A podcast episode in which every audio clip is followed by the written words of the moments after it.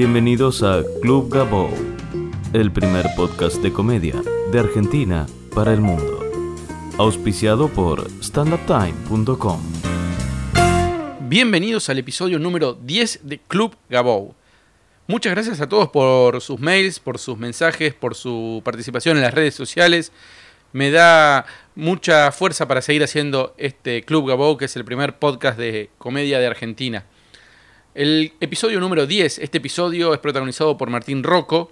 Eh, a Martín lo conocí el primer día que empecé a estudiar stand-up, que empecé a ver stand-up en, en Argentina, en Buenos Aires. Martín viene de la industria de la publicidad y es uno de los padres del género de nuestro país.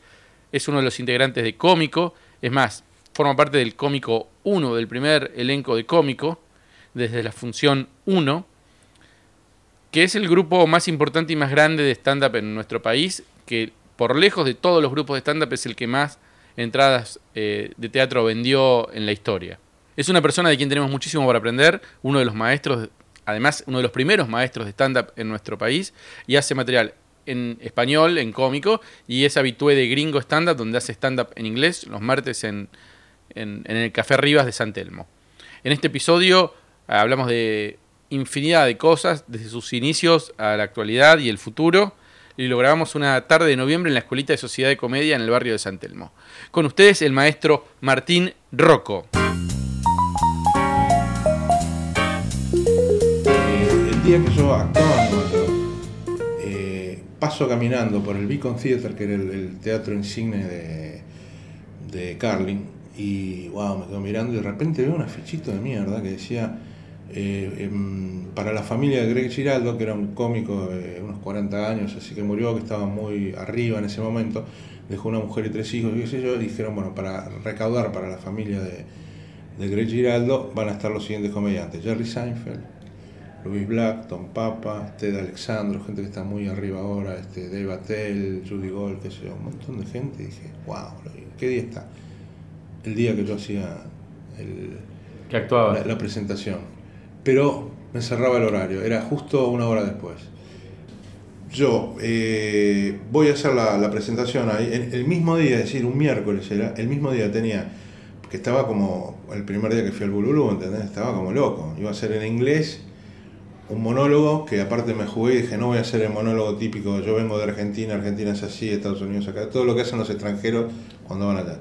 Hice el monólogo del gato en inglés, porque dije, quiero hacer algo que sea como hablar, como si estuviera acá, como, como muy universal, qué sé yo, yo sé que son muy gateros y, y perreros allá.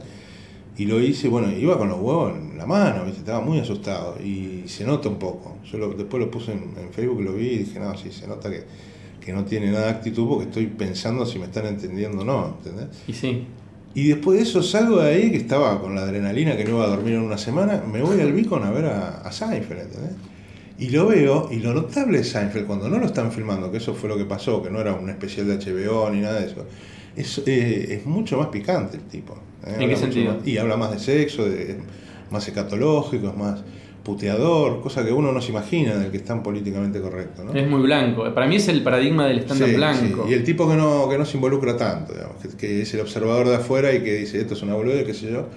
Eh, por eso a mí me gustaba más Carlin o Hicks, que eran más carnales y eran tipos que a ellos le pasaban las cosas, ¿no? que miraban de afuera, que es lo que tiene Seinfeld. En este caso no, te habla mucho más de, de estar casado y todo eso y lo que, lo, que padece y era, era bárbaro verlo. Fue tremendo. Saqué una ¿Te, foto. te acordás cuando pagaste la entrada?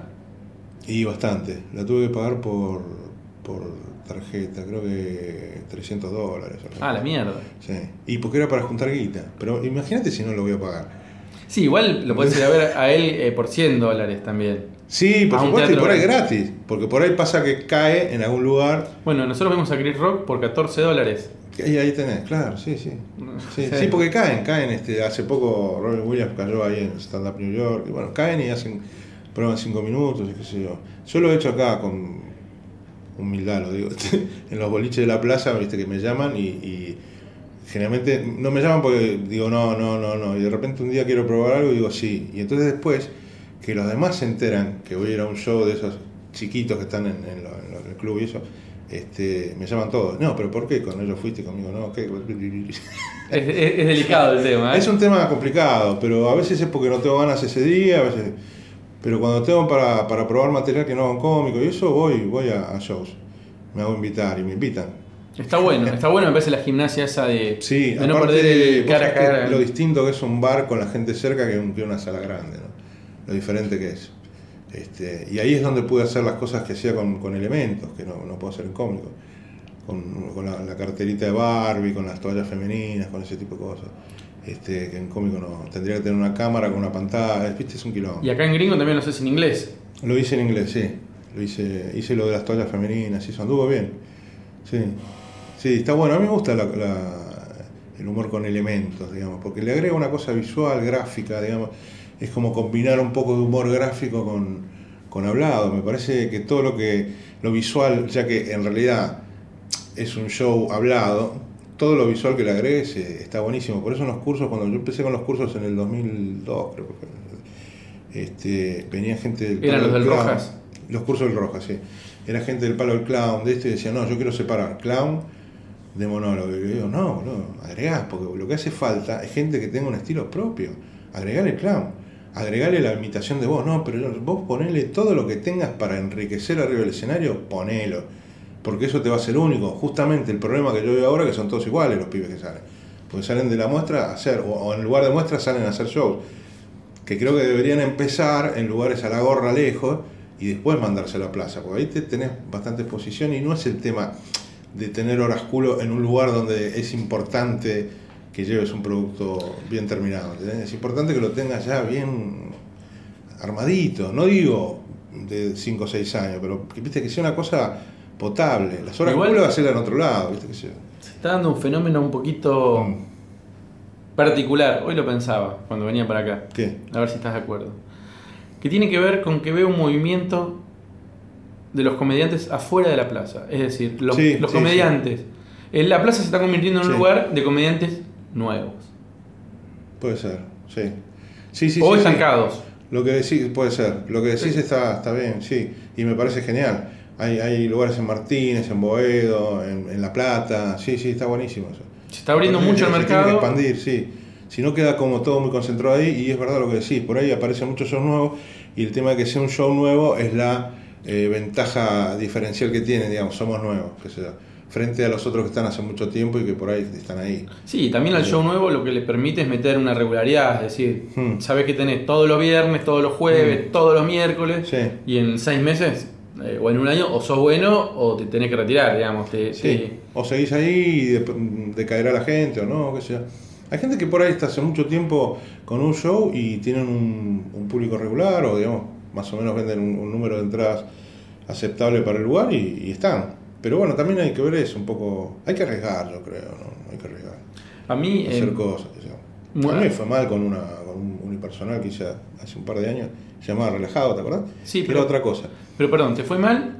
No, no, no estaba mal, pero de, de gente me fue mal. Era los viernes tema. a las 9 de la noche. A mí se me acercan muchos comediantes diciéndome, "¿Y ¿cómo te fue? Le pregunto. Y más o menos vino poca gente. Bueno, pará, le digo. Mm. Este, preocupante porque la gente se ría Claro, que vaya. claro. Que te Exacto. vaya mal es que la gente no se ría. Exacto. No que la gente. eh, Sí, sí, sí, sí, sí. Que la gente compre una entrada. Uno está muy con el tema de la entrada, pero es verdad. Y depende vos de un montón de la poca gente factores. que viene le gusta, cosa que a mí me pasaba, gustaba, era, era bastante original lo que estaba haciendo, pero, eh, pero nunca llegó a remontar, digamos, la cantidad, el boca a boca, nunca, porque era un día y horario choto.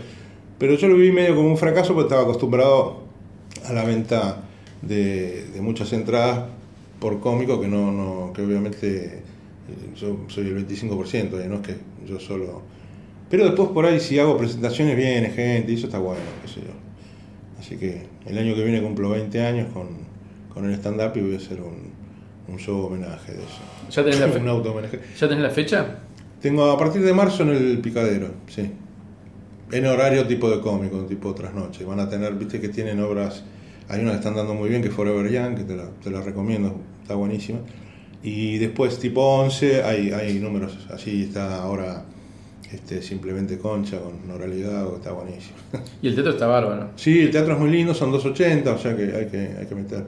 ¿Y lo vas a hacer en, en el horario de cómico? Sí, porque cómico por lo menos hasta mitad de año no, no vuelve, así que Seba también va a ser un unipersonal, este, bueno, te- tenemos distintas cosas, ya hace 10 años que estamos juntos, ¿no? Y hace 20 que haces estándar. Hace 20, sí. ¿Te acordás la primera vez que te subiste? Sí, me acuerdo. Eh, me invitó Guarnerio, estaba, es un show que era. Lo tengo filmado y lo voy a mostrar. Eh, estaba con Molo, Tuki y Carlos Guarnerio. Y yo con Guarnerio me juntaba, le mostraba mi material, le decía, che, está bueno, está bueno. Hacen un show y dice, bueno, nos falta uno, queremos que hagas, como somos tres, que hagas dos entradas de 10 minutos entre los tres, digamos. O sea, ¿Y sale uno de ellos, salgo yo, sale otro de ellos. ¿Cómo te conocían a vos? ¿Cómo sabían que vos podías subirte y hacer 10 minutos? No, no 20? sabía, se jugaron. ¿Pero te- de dónde te conocían? Nada, si yo no había subido nunca a un escenario. Por eso. Nada, no me conocían. Dijeron, bueno, te metemos de relleno. Y me metieron y anduvo bien, anduvo bien.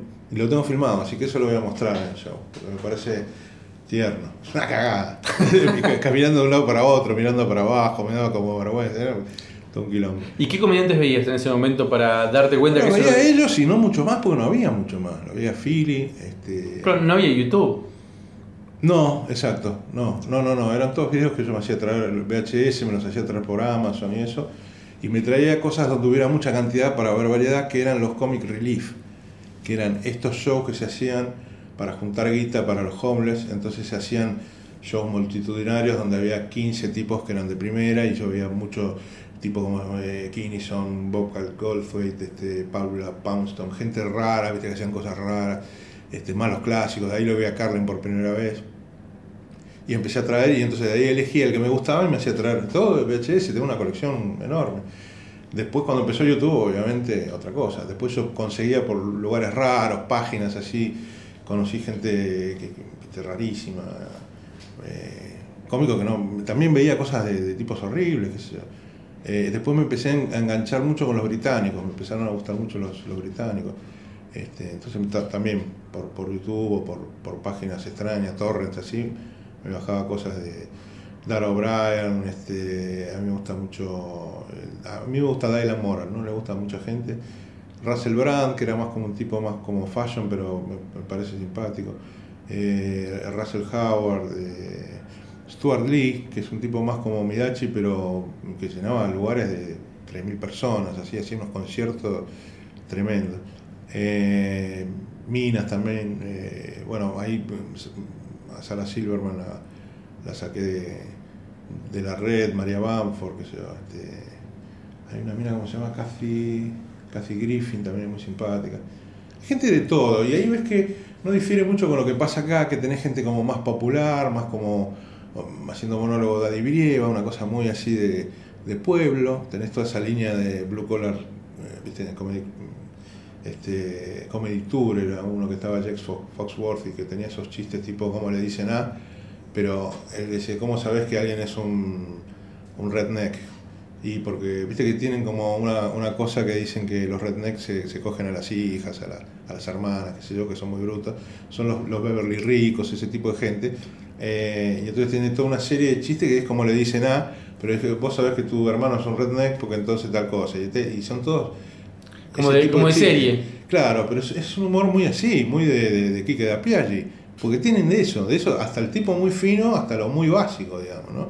Es muy parecido en ese sentido. Son otra, otra gente, otro tipo, pero es muy parecido el, el tener, digamos, del humor más básico hasta lo muy sofisticado, digamos, como hay acá también, por ahí. Claro. Aires es muy... eh, está, está empezando a ver en el stand-up mismo, sí, uno de ve todo.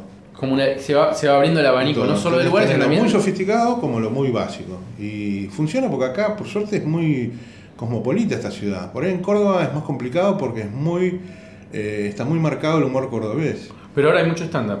Ahora hay stand-up, sí. Lo llevó Cherca Prieto, Cher- que fue un tipo que laburó mucho en el Bululú también. Era el mozo del Bululú. Era, fue hermoso y vivió en el Bululú. Había un- uno de los este, camarines, tiene un, un entrepiso y arriba tenía la cámara, el- como el fantasma de la ópera del Bululú. Y cerraba la noche, era mozo y a la noche Sí, hacía el último y una vez yo fui a laburar a Córdoba y fui al, al bar que él estaba también y hice ahí.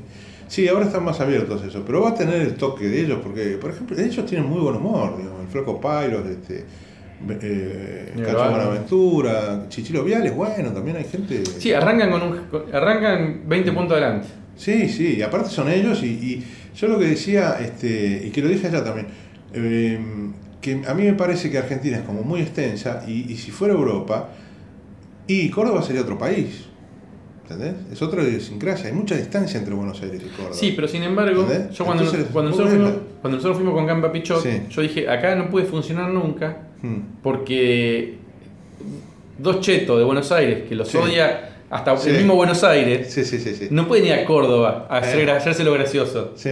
No, pero anduvo. Anduvo bárbaro. Sí, sí. Hicimos tres funciones de 500 y ahora estamos yendo de vuelta. Bueno, También porque ellos van a comprar diversidad y se van a reír, aunque sea por el absurdo y odiándolos, pero no importa, les va a gustar porque es buen material.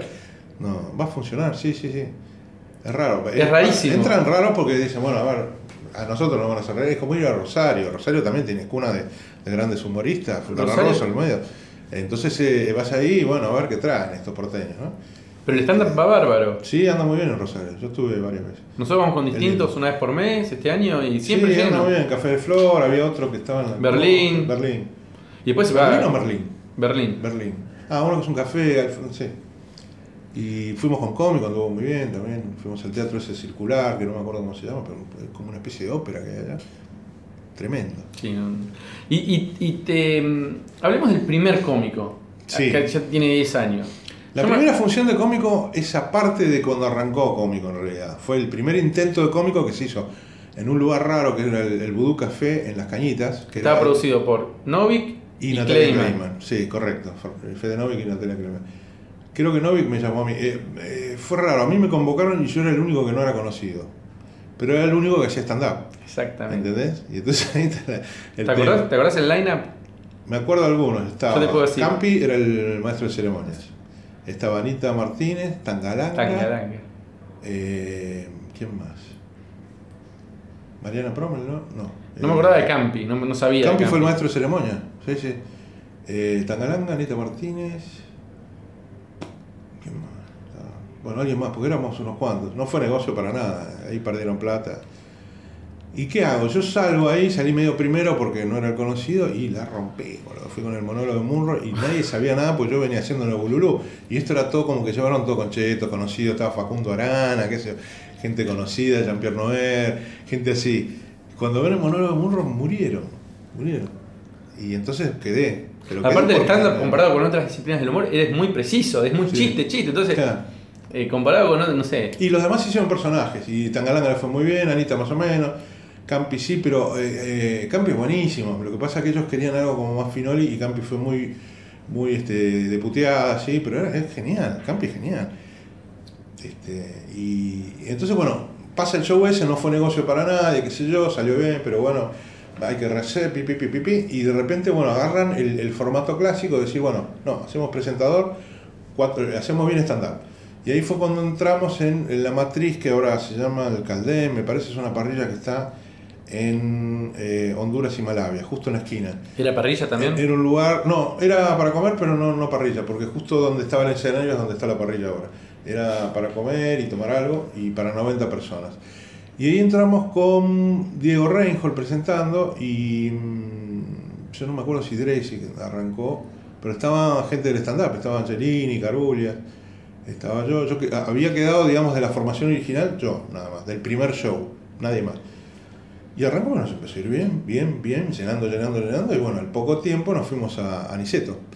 Y Niceto ya eran 2.50. Y empezamos a llenar, a llenar, a llenar. Nos vinieron a ver de la plaza, nos vino a ver Weinreich y, y otra gente que no me acuerdo, pero me acuerdo de Seba. Pará, tengo una pequeña anécdota, decime Sí. si es cierto o no, o A si vos la recordás. Es que en la matriz, la que estaba de comediante oficial era Natalia Carulia. Sí, Y un día se enfermó enfermo. y fue Angelini. Y dijo: Hola, eh, vengo a reemplazar a Natalia. y se mandó, puede Ah, ser. No, no me acuerdo, puede ser, sí, sí. Sí, puede ser, era todo muy así, qué sé yo. Ahí tuvimos invitados bizarros, tuvimos a Daniel Fanego, por ejemplo, que hizo un monólogo sobre cagarse en el escenario, estuvo Malamud, para descanse, estuvo, ¿cómo se llama? Catarineu, hubo gente, este, no bizarra, ¿no? del palo, pero por ahí no del palo del stand-up. Y siempre había como invitados. Y después en, en- en la plaza estuvo Hendler, por ejemplo, hizo alguna función. ¿Y estaba bueno de Hendler? Sí, raro, pero bien, qué sé yo. Estuvo también la, la mujer de, de Dresik en Niceto, Vanessa Weinberg, estuvo Mariana Promel. Para, entonces- Eh, gente, viste que vos decís, qué raro acá. Del- Florencia Peña. Bueno, eh, está- Elena Roger laburó varios meses con nosotros. Elena Roger, haciendo números de danza con, con Diego Reinhold. Hacía una que paría un, un, un Mickey ahí en escena, se abría de gambas así, se abría de gambas y hacía como fuerza, decir, se va a cagar, ¡pop! Caía detrás un Mickey Y, y hacían toda una cosa como que lo, lo cunaba, sé yo, una cosa. Rarísimo. Hacíamos cualquier. Sí, sí, sí. Entonces, pasan a la matriz a Niceto. Y en Niceto nos viene a ver eh, Seba, con, que estaba como muy caliente con el eh, Nos viene a ver Seba con otros productores que no me acuerdo ahora quiénes eran, pero que hacían peña en la plaza. Scott, y dicen, vamos. y. No, eh, Fábregas entró bastante después. Entró ya, ya cuando estábamos hacía un par de años en, en, este, en la plaza. Scott puede ser que estuviera ahí o un año después, no me acuerdo. Bueno, vamos pero con, con Seba de, de productor. Seba eh, hace el curso conmigo y empieza a laburar ahí en, en Colette, creo. Con, ¿Cómo era el show que se llamaba? Este, o sea, son tantos que... Eh, Eh, ¿Cinco comediantes? No, no. Eh, Solos contra el mundo, el mundo contra Sí, mí. algo así, bueno. Y empieza a laburar ahí y de repente se va eh, Garzón, que fue el primero, teníamos que tener un, un conocido famoso. Y entra Garzón. Garzón se pudre, qué sé yo, y se va. Y ahí lo metemos a, a Seba. Bueno, no es la versión que contó Seba. ¿Cómo fue? Ver, Él dice que puede entró en lugar de eh, Florencia Peña. De Peña. No, Que no. estaba embarazada. Sí. Pero no, que- porque Peña estaba porque, porque justamente estaba embarazada y le hicimos uno que entraba con el Evates. Uy, será cierto. ¿Entendés? Necesito reconstruir esta historia. A ver, espera. Martín, Es que yo no no me acuerdo bien. Eh, yo creo que entró en lugar de, de- de Garzón y después se fue Dreisig porque él laburó con Dreisig, me parece. Porque en realidad no era la idea de que fuera. era- en un momento llegamos a hacer seis. Y, ¿Y se y daba para, largo? y daba para cuatro, sí, porque aparte queríamos hacer todo mucho monólogo, porque era monólogo y presentador, entonces era un quilombo. Pero no me acordaba que entró por Florencia. Eh, sé que entró por alguien, pero bueno, ya quedó, quedó, fue fabuloso lo que hizo enseguida. Eh, y la sufrió, Sebas, todos los años que arrancamos un cómico nuevo la padece de una manera espantosa. Este, este último no tanto, pero generalmente era como, no, es una mierda, no. El, estreno, no, no pero no, boludo, fue bien, no, no, no. nada. Hay que pasar los estrenos. Y aparte, siempre. porque él y Peto, que creo que eso lo escuché en el podcast, eh, No prueban es material. verdad que no, no prueban. Yo pruebo.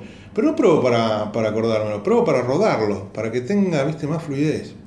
Porque yo me siento más cómodo. Por ahí la fluidez la ganás después en esos primeros tres meses de cómico. Pero yo prefiero ya tenerlo, viste, para entrar relajado justamente. Y él entra cagado en la pata porque por ahí no probó el material.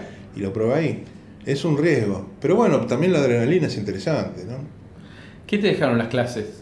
Tus recuerdos de. Mira, eh, el tema con mis clases es que yo, en principio, lo, lo- nos juntamos con Weinstein y, y Angelini y Phil y otros este, para decir, vamos a difundir, vamos a, viste, estamos nosotros cuatro o cinco gatos locos, siempre los mismos, hagamos como hicieron con la impro, con los narradores, vamos a difundir, enseñemos, dale. Entonces yo engancho por el lado de- del Rojas porque tenía un amigo de la época que tocaba el charango en un grupo, que era Coco Romero, ¿Vos tocabas el charango? si yo toqué muchos años el charango en un grupo de música andina, ganamos Cosquín en el año 80, mirá lo que te estoy hablando. ¿Hay Yo me subí en un escenario a hacer stand-up a los 36 años. Para los boludos que dicen, no, ya estoy grande, no, no. ¿Entendés? 36 años tenía cuando subí por primera vez. Eh, había hecho una carrera en publicidad como creativo y había sido músico y vivido de la música un año. Eh, ahí conozco a Coco Romero que tenía un grupo que se llamaba La Aldea y hicimos varios recitales por la zona norte. Cuando empezamos a hacer lo de la difusión yo veo que Coco estaba en, culturas populares en el Roja. Dije, ah, boludo, lo voy a ir a ver. Le hablé, me dijo, sí, sí, me interesa, es algo que, que estoy escuchando hablar. ¿Tenés un, un programa? Sí, sí, sí. Y yo había armado una cosa que me parecía, viendo los libros de, de Sankey, de Judy Carter, por supuesto, qué sé yo, viendo, no sé, y dije, bueno, armo algo así. Y armé un curso de cuatro meses que era introductorio, un cuatrimestre. Y yo quería hacer un segundo nivel y no querían, siempre introductorio. Entonces, bueno, lo que pasó fue que terminaban conmigo y se iban con Angelini, con Weinstein, que sí armaron una cosa en un lugar privado, cobrando una cuota ¿viste? que ellos ponían. Entonces la gente que iba iba con más interés. En el Roja, la cuota era de, a día de a guita de hoy, poner 50 pesos. Tenía que ser un precio popular porque era de la uva, ¿viste? Claro. Lo cual a mí me interesaba como para validar la disciplina frente a, a la uva, o qué sé yo, algo más oficial, digamos. Entonces, este, como eran 50 pesos, venían 30 tipos, era el que más alumnos tenía cuando arrancaba, más que ellos que tenían 10, 15, 20. Arrancaba con 30, a los dos meses tenía 15. Porque la gente por 50 pesos se metía a ver qué onda. Claro. No te metes a ver qué onda si pagás 250, 300, ¿entendés? Pero por 50 pesos venían a ver qué onda, qué, qué es esto el stand-up. Había gente que decía, mira, estaba lleno corte y confección. Dije, bueno, me meto acá para no perder el cuatrimestre. ¿entendés? Y tenía secretarias de médicos, cosas así. Y bueno, Y, pero la gente que quedaba armaba cosas. Y tuve, tuve alumnos que después crecieron y que ahora están enseñando y bien. Pero lo- lo- la- yo quería más escenario, menos docencia. No, me cansaba mucho, la verdad que... Es mucho desgaste. eh, sí, sí. ¿Cuáles son los tres eh, alumnos tuyos que hoy ves crecer y te sentís orgulloso de haber... Sí, lo que pasa Deben es ser que muchos, pero... Hay unos cuantos. Lo que pasa es que los que los que son copados y que han hecho carrera son gente que ya venía escribiendo o ya venía con algún, algún tipo de preparación. Los demás se fueron. Pero hay gente, por ejemplo, a mí Daniel Chanelli me parece muy gracioso y es un tipo que no tenía ninguna preparación ni, ni, ni- ni ningún, ninguna experiencia escénica y me parece que es bueno. Y bueno, lo tuve a Seba de, de alumno, lo tuve a Sangiao, a Celsi, qué sé yo, a varios. Que después siguieron por su lado. Creo que Seba no, hizo conmigo más. Pero obviamente era tipo que escribía, tipos que, que estaban ya en el tema, digamos. Salvo Santiago, Santiago no, arrancó de cero. Era vendedor en un, en un Carrefour, que lo usaba eso en el, monólogo, que creo que después lo trasladó a- incluso a, a su primer show, que hablaba de que era vendedor de electrodomésticos en un Carrefour, lo cual era una pelotudez porque la gente iba a comprar aceite y le preguntaba sobre las góndolas, qué sé yo, y nada de... Y todo eso de lo puedo ayudar. Y también hacía el monólogo del colectivo, viste que se sentía inseguro en el colectivo, que a un enano le tenés que dar el asiento, sí, no, entonces, un material bárbaro. Y bueno, qué sé yo, esa gente. Y más, había más. ¿Y qué cosas te hacen reír a vos, Martín? ¿Qué cosas que... Bueno, eh, si yo, me río por adentro ya, después de 20 años de, es muy raro que me despierten carcajadas las cosas, porque todo, ya las conozco todos los mecanismos, de los chistes, del, del humor, de- vi todo, estoy muy- soy un tipo que A mí me pasa, yo veo 6, 7 shows por semana Claro, yo veo mucho de, de, de stand-up y de, y de humor en general y vi todo, entonces es muy raro que algo te despe- Me divierte, por ejemplo, cuando aparece Capusotto y, y- y un nuevo nombre de artista, que son boludeces, por ejemplo, Hannibal Lerner, ¿entendés? Entonces me cago de risa porque me parece gracioso ese tipo de cosas. Ese humor me gusta. Eh, y mucho lo, lo que es como si fuera cámara oculta, pero digamos el humor eh, real de, de algún fallido, una, una caída, un gato que se asusta, esas boludeces así de, de YouTube Un blooper. algún blooper así real, no armado, digamos. Eso me hacen gracia porque tiene la, la- la verdad ahí, está la verdad, está- pasa de verdad, digamos. Todo lo que está armado, yo ya lo vi todo, boludo. ¿O no? Claro, sí, sí, no hay nada. sí, y sí. si te enterás, mira, está esta cosa, voy y la veo, ¿entendés? Entonces, eh, pero no quiere decir que no lo disfrutes, ¿no? A vos no te pasa que lo disfrutás Sí, igual, no te cagas de risa así de cagarte de risa, pero igual lo disfrutás y decís que bien hecho que está esto, que bueno. O sea, eso es otra forma de disfrute, ¿no? Sí, por ahí me río yo, a mí me pasa que me río en la sorpresa. Cuando ya lo vi Sí, 20 veces y alguien le manda un comentario porque... Más vale, por eso a uno le llama la atención gente que a mí me pasaba en el Bululú, hasta que me di cuenta cómo era la cosa, me pasaba que empecé a hacer, gustaba a veces, a veces no, arranqué que no gustaba lo que hacía, dos, tres meses que me, comí sapos tremendos, pero cuando venía gente y dice, che, la segunda vez que te veo, digo, pero ¿por qué? Si ya sabes todos los chistes, ya sabes. No, bueno, pero me gusta. Y es como, la, es como las canciones, boludo. Les gustan, como lo decís, la cadencia, las letras. Es como pedir eh, Mediterráneo a Serrat, ¿entendés? No, pero tengo un nuevo tema, no importa, quiero ese. Lo escuchaste mil veces, te gusta igual.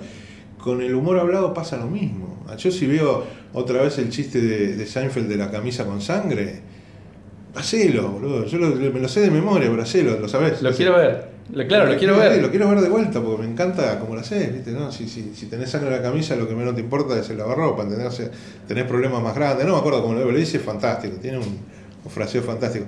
Y sabés, y, y- y supuestamente la sorpresa en el remate, el cambio de eje, la, la, la- la cosa sorpre- sorprendente, es lo que te hace reír. Pero también disfrutás de otra manera.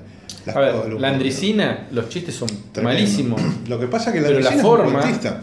El tipo te hace un relato y te quedas enganchado Es sabiendo por qué la, tranquera se abre para allá y no para acá. Es una boludez, pero es fascinante. Y después te tira un remate pedorrísimo y no importa, boludo. Pero también tiene una cosa genial que es cómo hace las, este, las colectividades y cómo hace los borrachos. Si, yo soy medio como un estudioso de la Andricina porque lo conozco, tengo material de él desde los desde el principio cuando tenía el pelo de él y todo. Este, y hace un borracho digno, que eso no te lo hace nadie. A vos te hacen el borracho, eh, el que se cae, que yo nunca vi un borracho así en mi vida. El tipo que se está cayendo, no lo ves, ves el tipo que. Pero el borracho digno, el tipo que no quiere reconocer que está borracho. Claro. Entonces respira profundo para, para mantener el eje, para mantener la palabra, para no trabarse con la lengua. Eso es genial como lo hace. Es, es un tipo con, eh, pibes que, que empiezan ahora deberían verlo, porque es un tipo con un talento pero genial. Y un tipo que te haga reír y sostener la atención. Yo le he medido 12 minutos de relato y un remate. Es lo anti-stand-up. arranca con un relato 12 minutos seguidos, boludo, hablando la forma, en gente que está- cuenta, la forma en que cuenta es- la gente está fascinada, fascinada. ¿Cuáles son los tres tipos que un pibe que está empezando con stand-up tiene que, ¿Que ver acá? que ver acá? La Andresina es uno. Andresina yo creo que es uno, sí, sin duda, sin duda, porque aparte eso es lo que digo, buscar nuevos este, estilos, buscar, ver muchos estilos, no ver, sí, salgo con mi novia, mi novia, viste, buscar. Eh, la Andresina me parece uno, para, para chistes yo vería a Joya y a Corona, para, para contadores de chistes. Eh, Pinti me gusta mucho, tiene un estilo muy de él, tiene eso que es único, que en algún lugar lo, lo- lo había comentado, que es el, el- el tipo que es único es el que vos el material de él no lo puedes hacer. ¿Entendés? Lo tiene que hacer él. Y en ese sentido yo creo que eso es lo que está faltando. Yo había hecho un, un seminario de estilos hace poco, ¿te acordás? Que con- eh, mostraban videos distintos estilos de stand-uperos, porque lo que veía que estaba pasando era justamente que eran todos como fotocopiados, todos muy parecidos. El tono incluso, ¿viste? Es raro eso, que el tono sea tan parecido entre todos, ¿no? Que vayan- Es el eh, tono argentino, dice María Claro, pero, pero tiene que haber otros tonos también. ¿Por qué no? No somos todos iguales. Em, y en ese sentido les diría, bueno, que vayan a ver a Campa, a Pichot, que lo vean a, a Seba, a Peto, es muy actor, es un estilo muy de él, muy, muy personal. que Seba, eh, Peto tiene una energía que no tiene ninguno. Claro, claro. Es pura energía. Sí, pa, sí, sí, sí. pa, pa. Sí, sí, sí. Y eso es interesante, no para imitar, para ver distintos estilos, que lo vean a Ini, a Barraza, a Celsi, gente diferente, digamos, ¿no? gente que sepan que, que es diferente. Este, Dalia es buenísima, que yo, Bavera, Connie Ballarini, tiene esa cosa también de energía. Fernanda Metini, me parece, eh, Feisman, este, Nancy Gay. Picotto es otro que tiene un estilo, ¿ves? Bien particular. Ese tipo de gente, que vean gente diferente y que no busquen la, la voz de ellos mm, diciendo, bueno, yo soy como quiero ser como este, como este. No, no, buscar la voz propia, pero entender que, que la gente te tiene que ir a ver a vos, no a ver un espectáculo más de stand-up. Que Y- tiene que ir a, a verte a vos porque les gusta lo que haces, porque sos muy particular, porque Janelli es un tipo que es único, digamos, también, ¿no? Ya, ya lo mencioné antes. Ese tipo de gente que es realmente diferente y bien con su voz propia, digamos.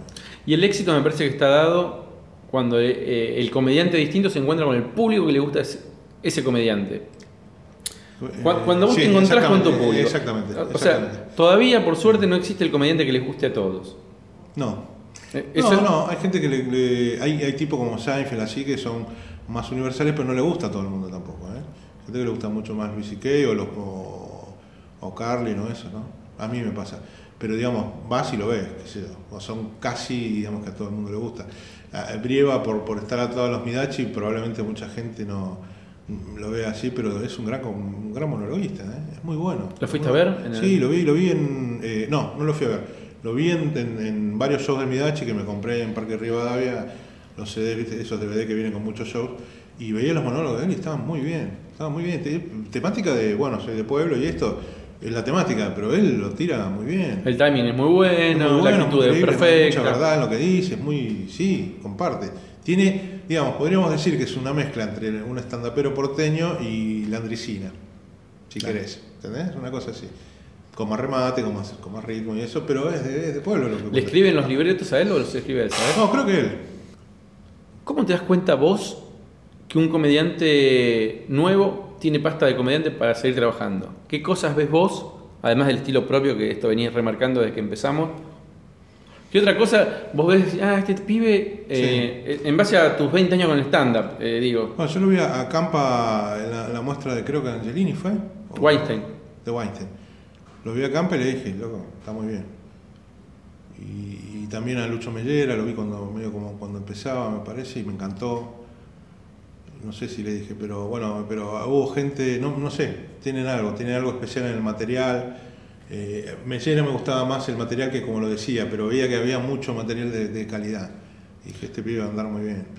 Porque eh, hubo varios que vi al principio y digo, eh, básicamente a mí me, me- me impacta mucho el material original, porque lo que veo es que salen con- también con material muy parecido, las mismas estructuras de chistes y ese tipo de cosas. el que busca por otro lado. Sí, el que busca algo realmente distinto. Eh, por ahí hablas de tu novia. Todos hicimos chistes de McDonald's, pero es- es- ¿qué le metes vos ahí? ¿no? Este, por supuesto que vas a hablar de pareja, porque si no, este, ¿qué- no tenés vida de pareja, o por lo que sea, el que es gay, el que no, el que es putañero, el que Yo empecé hablando del rechazo, porque yo empecé con, en el Bululú con Nadie Me Quiere y hablaba del rechazo, pero siempre está presente el tema de pareja. El tema es que le metes vos ahí para que sea único. Por ahí, original, viste, es más difícil que sea, porque ¿viste? hablas de las mismas cosas, las minas son estas, los hombres son estas, a mí me pasa esto, ¿eh? viste que siempre, y ella te habla y vos no, y qué, sé yo, y que no encontrás las cosas, y ella te busca, y todo ese tipo de cosas. Pero, ¿cómo a vos te afecta y cómo vos lo presentás? Es, la lupa que vos le pones a los temas lo que hace que sea distinto. Sí. Y por último, una pregunta fundamental, que es, mm. ¿qué consejo le darías al comediante para que eh, sobreviva, para que se mantenga en el tiempo, para que siga, digamos, para que pueda ser de... De eso su profesión. De eso su profesión. ¿Cómo hacemos? Digo, creo que en Argentina si no sos el comediante más antiguo de stand-up, yo creo que lo sos, porque nadie tiene 20. no sé quién más tiene 20. De la nueva oleada de stand-up, porque monologuista subo siempre, digamos. Ahora hay una, una, moda de decir, no, una cosa es un monologuista, otra es un stand-up, pero yo creo que es lo mismo. Este, pero mm, yo creo que lo que tienen que hacer, que es lo que hacen muchos, es que mientras no te paga, digamos, el stand-up en el escenario, tratar de elaborar de guionista en radio, tratar de, de elaborar en radio, tratar de, de conseguir laburos relacionados que te banquen, pero que no sea bueno, de día trabajo en el banco o, lo que sea y de noche, porque después por ahí llega un momento que te frustras, porque lleva muchos años este, vivir de eso. Por ahí ahora menos que antes, ¿eh? por ahí ahora hay más negocio estándar, pero, pero laburar en cosas relacionadas que aparte te, van a nutrir del estándar también. Tratar de pegar algún, algún comercial, tratar de, ver en la tele, aunque sea bolitos de mierda, qué sé yo. Radio es un lugar donde puedes crecer porque podés entrar en programas de internet que, son de costo bajo o vas de invitado o qué sé yo, armás alguna cosa y de ahí le vas a una radio paga. Eh, hay, mucha gente que labura escribiendo, creo que Vero, Ale Bavera, qué sé yo, escriben para... Y, entonces estás por lo menos laburando cosas que están relacionadas con, tu laburo. Ese es el camino. O sea, empezar a rodearse de trabajos que tengan que ver... No, no, no, no, creo que tenga la, posibilidad de, asegurar que ese sea el camino, pero me parece que es un camino. Eh, yo mm, cuando empecé con el stand-up estaba laburando en publicidad, era creativo publicitario y seguía haciendo algo de freelance. Después empecé a escribir en la tele, empecé a escribir para Videomatch, hacía los reporteros, este, la última temporada de los reporteros. Este, de ahí pasé a otro y bueno, y, hasta que empezó cómico a, dejar una moneda, laburaban eh, escribiendo en la tele, escribí para tal para cual, por quererte tanto, unos programas así, este, ese programa de los casamientos de eh, Maribel eh, Claribel Medina, que no me acuerdo cómo se llamaba, este, La Gran Propuesta se llamaba. Ahí está. Y guionaba, guionaba, guionaba y mientras hacía estándar. Pero claro, es el mismo, el mismo sabía músculo. que era eso lo que quería hacer. Es el mismo músculo de escribir también. Exactamente, por eso, está relacionado. Eh, y, viste, yo estaba con la zanahoria de Carlin en, la cabeza, yo quería hacer eso, laburar de eso, laburar de eso. Y surgió de una manera que no era la que uno por ahí imagina, que decir, bueno, vas creciendo a poco a poco. Pum, apareció un show que de un boliche y de haber fracasado en la primera presentación empezó a crecer en la segunda y de ahí no paró más. Y bueno, fue esa la, manera en que, en que surgió. Eh, pudo haber sido de otra manera. Ahora quedó como cómico, como una cosa, eh, no creo que inalcanzable, porque pues se fue transformando en otra cosa. Hace 10 años que estamos y, fue pasando de, ser un, clásico como, hacíamos con Weinstein, Carulias Angelini, en, el ombligo de la luna y en el abasto, que era un presentador y tres este, monologuistas, hacer otra cosa, porque ahora el, último cómico ya es como que hay una historia. los monólogos están claros, los monólogos están metidos sin presentación, sin cierre, nadie saluda después del monólogo, no tenés aplauso ni de entrada ni de salida, es como, es como otra cosa. Y porque por necesidad nuestra, digamos, ¿no? Ya estamos cansados del tema de presentador y monólogo, presentador. Y, y estamos en una sala también, es como que sentimos que queríamos hacer una cosa más integrada, más, más. A mí el monólogo por ahí me gusta más en el bar, qué sé yo, ¿no? A mí me gusta más el monólogo. ¿En Martín, te tengo que contar. ¿En, teatro, en todos lados. A mí me gusta el estándar, vamos al estándar. No, pero por eso y cuando decía, una entrada para ver el monólogo así, me gusta en, el bar, con la gente ahí charlando, boludeando. Yo los cómicos, eh, un, dos, tres, todos los disfruté, pero en particular los que eran de stand-up puro. Sí. Eh, los disfruté mucho ah, más. Mucho y, más? Ah. y a todo el mundo le decía, anda a ver este show porque estos esto es lo, esto, ahora es una obra de teatro que tiene monólogos. Sí, sí, sí. Pero me parece que a mí esto es algo personal. Totalmente. Eh, sí, va a haber gente que, que prefería los, monólogos solos. Y entiendo que a la mayor. que que con esta obra, con, es- con lo que tienen ahora, seguramente van a tener más público. Lo entiendo, llegan a más gente, hay más gente que le gusta. Pero nos permite hacer otras cosas, que, que con el monólogo solo no, la, la interacción y eso, la forma que se generan los, los sketches y eso que son totalmente caóticos y de sentarnos a ver, nadie se sienta a escribir el, el sketch. Tenemos una idea y la jugamos ahí en un... Todo eso nos, nos gusta mucho. De todas formas, yo creo que lo que funcionó en la era de los monólogos de cómico, antes de que empezáramos a hacer sketches, era justamente que eh, teníamos estilos muy, muy particulares, ¿no? muy, muy de nosotros, muy... Peto era el- el- los temas, era muy como la cosa universal, la religión. Seba siempre fue por el lado de las miserias de la clase media, yo siempre fui por el lado de lo consumista.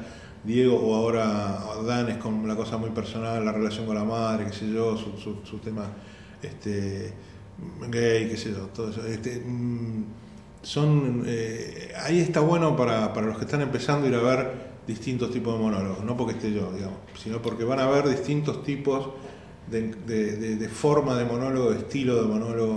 Y después una química en el escenario única. Entre, lo- entre todos los empezamos integrantes a hacer, por hay una a química. Sí, sí, sí.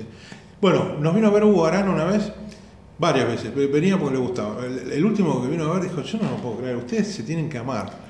Porque el maltrato que se propinan arriba del escenario, cómo se basurean otro, si no es gente que se lleva muy bien, no lo puedes tolerar. Llega un momento que eso traspasa, digamos, el escenario y te terminás cagando a trompadas. ¿entendés? Pero sí, es mucho de, lo que pasa es eso. Siempre son tres contra uno y va rotando la víctima, digamos. Primero arranca Peto, después Dan, después yo, ¿viste? Todos vamos como, como rotando la, la víctima y los, y los victimarios, ¿no? Pero, digamos, generalizando, pero es un poco Pero así. funciona perfecto. Sí, sí, anda muy bien. Y la verdad que lo disfrutamos así. Queremos hacer uno más, tuvimos una idea para hacer uno más. Y ahí vamos viendo, qué sé. Yo fui de la idea de este año de hacer algo de prensa con los 10 años. Nadie me dio bola. Dije, nada, ¿para qué? Bueno, anda. Hagamos el año que viene los 11 años. Bueno, y el año que viene entonces tu unipersonal en marzo. En marzo arranca en el Picadero, un unipersonal 20 años de estándar. Se Bueno. va a llamar, que bueno, ya que lo puedo decir, lo voy a decir. Y voy a mostrar videitos de, de, de shows tempranos, nos vamos a cagar de risa voy- Bueno. una. Pero bueno, uno va creciendo. Para mí el entrenamiento fue en el escenario, cosa que ahora no es tan necesario. Habiendo cursos de stand-up, vos por lo menos tenés 4 o 6 meses de hacerlo frente a gente que está en tu misma situación, lo cual te relaja un poco más y salís ya con haberlo hablado. ¿entendés? Y un docente que te dice esto no. esto no, esto sí, esto no, anda por acá y hay que darle bola y bueno, este, eso está, está buenísimo. Yo, yo me tuve que hacer los golpes en el escenario como, como los de esa época y fue duro, te digo. ¿eh? Yo la primera vez llevé, de las 50 personas que había en el público, llevé 48 y me fue de puta madre, porque eran todos amigos. La segunda vez hice un unipersonal de 55 minutos en el Gululú. La segunda vez que me presenté del escenario. Agrandado total, además. Y porque dije esto, yo nací para esto, claro. yo nací para esto porque me fue como la puta madre, eran todos amigos. Y eso después lo, lo- lo entendés. Esa gente, la otra gente no tenía por qué reírse. No me conocía, no tenía por qué ponerme la gorra, me fue para el orto. Hice todo lo que no hay que hacer, acelerar el material, bajar el volumen de la voz para que no me escuchen, o sea, para no ser cagada. Si no me escuchan, no cagada. Imagínate vos hablando arriba de un escenario. O sea, toda la boludez. Pero bueno, vas aprendiendo y después lo que puedes transmitir de eso está bueno. Pero es duro, ¿eh? Cuando te va mal es duro. Y si son 10 minutos es durísimo, pero cuando son casi una hora, ¿sabes lo que es, boludo? No, no puedes creer. El Y- padecimiento. Y cuando van 20 y faltan. Sí, también, sí, yo hice el Bululú para, para cuatro. Para cuatro personas. No lo digo, pero cuando pasaron los 20 minutos Ah, mirás claro. el reloj y faltan. Falta media hora más. Y todavía no, no- Media das hora cuenta. arriba un escenario, hay que estar media hora. Esto dura media hora, ¿no? Más Hay o menos. estar, ¿eh? Más o Sí. menos. No, no, es duro, es duro. Pero bueno, después te galvaniza también. Dale. Te galvaniza. Yo creo que llegas a un nivel de relax y en, el- en la, en la- en la primera función de, de un espectáculo nuevo entras relajado. Eso, Son años. sí, claro. Esos son muchos años de, de estar ahí. Y saber que la gente está a favor siempre. Después de tantos años, la gente no va a hinchar las pelotas. a ver, a ver qué onda, pagué un 120 mangos la entrada, a ver, se me re- No, boludo, van, viste. Te quiero sacar el jugo a esos 120 pesos y van. Quiero reír mucho. Aunque sea una poronga el monólogo, se van a morir de risa. Te digo, Seba a veces, este, no, sí, bueno, no, poronga. Pero te digo, Seba en, en- en- los últimos entraba, viste, muy nervioso, pero por- yo le decía, ¿por qué mierda no lo van a probar a un- a algún lado? Rodalo, boludo, qué sé yo. Y no, querían este La adrenalina. Sí, la adrenalina. Este, Pero esto que te dije cómico no lo digo como una cosa, viste, para ni para mandarme la parte ni nada. Simplemente es como que llega un punto en tu carrera que es que lo mismo que Campa Pichot cuando fueron a Córdoba. Y le fue bien. Y en Chile, a Malena no le va bien. Perfecto. Y viste que a los argentinos medio como que mala onda. No, boludo. Si sos, estás ahí Y en. Uruguay lo mismo. En Uruguay venimos Sí. a hacer dos funciones de Sí, 6.50. Uruguay yo hice también, sí. Está buenísimo. sí. Sí, yo hice. Es, es- raro el Uruguay porque te aplauden más que reírse, ¿viste? Te aplauden más. A mí me pasaba que se reían, pero bajo, no es como la explosión de acá que es como que manifiestan más fuerte. Pero te aplaudían los remates que les Muy gustaban. respetuoso. Muy educado. Claro, son muy educados, sí, sí. No son tan de. Yo creo que con el humor también eh, se rompen un poco las barreras de boludas de los países, ¿viste? De, eh, Sí, sí, sí, sí. sí. no, yo me divierto con un inglés, con un uruguayo, Vale. con un chileno, el que me hace reír, me hace reír. Cuando es una cosa de calidad, que venga donde venga, boludo. También tendremos que estar mal con los yankees por algo, pero este, si son artistas, eso es otra cosa. ¿no? No. Incluso cuando hablan de política. Por eso Carlin acá, eh, entre los mm, del palo, tiene tanta convocatoria, porque es un tipo que aparte en lo, en lo político es totalmente antisistema, ¿viste? que Claro. se jode con las guerras, con esto, con aquello, con, con el gobierno, con la economía de allá. Entonces acá tiene mucho predicamento, lo mismo que Bill Hicks, los que lo conocen, digamos, del palo, son, es también un tipo muy anti lo políticamente correcto, los que no quieren que fume, que esto, que aquello, que tomar, que pi, pi, pi, pi, pi. Sí, va muy por ese lado, ¿no? ¿No? ¿No te parece? Sí, sí, sí, sí, totalmente, totalmente. Y además me parece que es mucho más fácil criticar desde afuera a Estados Unidos que estando adentro y uno lo valora eso. Claro, claro, claro, El tipo que está en Estados Unidos criticando a Estados Unidos Sí, sí. está buenísimo, digamos, ese tipo tiene huevo. Sí, digamos, totalmente, fácil totalmente. hablar mal de los yankees de acá. Sí, sí, totalmente, claro. Es un poco como ponerse a la gente a favor, por eso es siempre una cosa muy obvia que yo decía en el, en el curso, era digo, si ustedes son de un club de fútbol, no, no salgan de, con la camiseta y digan yo soy de Boca, está bien, ponerle que son la mitad más uno, la mitad más uno del público va a estar bien y la otra mitad no. Entonces no hagan cosas que generen, digamos, ese tipo de, de confrontación. Eh, uno que puso mucho huevo en eso fue Berger, ¿no? Este, con Sí. el rubio peronista. Es un riesgo, está bien, es, es obvio que la gente que lo va a ir a ver va, va porque este, Está a favor. Claro, está a favor. Pero es un riesgo también. qué sé yo. Hoy en día es medio como quilombo, ¿viste? que hay como mucha pica entre Está muy sensible. derecha todo. e izquierda y todo eso. eh, Ah, derecha, izquierda. no, tanto no, pero bueno, oposición. Y, pero de todas formas, bueno, exige huevos. Había eh, a Rodrigo Cárdenas, ¿lo oíste hablar? Es No. más actor, pero es humorista también. Y, te- y es muy fanático de, de Racing, entonces hizo un corto con Capuzoto que es de Racing, con varios. Y tenía un, un show que era un unipersonal de un hincha de Racing. ¿no? Y bueno, también es un riesgo, que sea. Irá gente de Racing o gente que es de otro club que no le, no importa. Mm, Pero por ahí también hay gente que le gusta el fútbol. Que... Sí. El hincha de Racing genera simpatía porque Sí, por todos lados. no le ganan a nada. bueno, Hasta los de Independiente que tienen simpatía. Bueno, Martín, millón de gracias por tu tiempo. No, no, por favor. gracias. Nos vemos el próximo. Por. Dale. Viens voir les comédiens, voir les musiciens, voir les magiciens qui arrivent. Viens voir les comédiens, voir les musiciens, voir les magiciens qui arrivent. Les comédiens ont installé leur tréteau, ils ont dressé leur estrade étendue des calicots. Les comédiens ont parcouru les faubourgs, ils ont donné la parade à grand renfort de tambour. Devant l'église, une roulotte peinte en vert, avec les chaises d'un théâtre à ciel ouvert. Et derrière eux, comme un cortège en folie,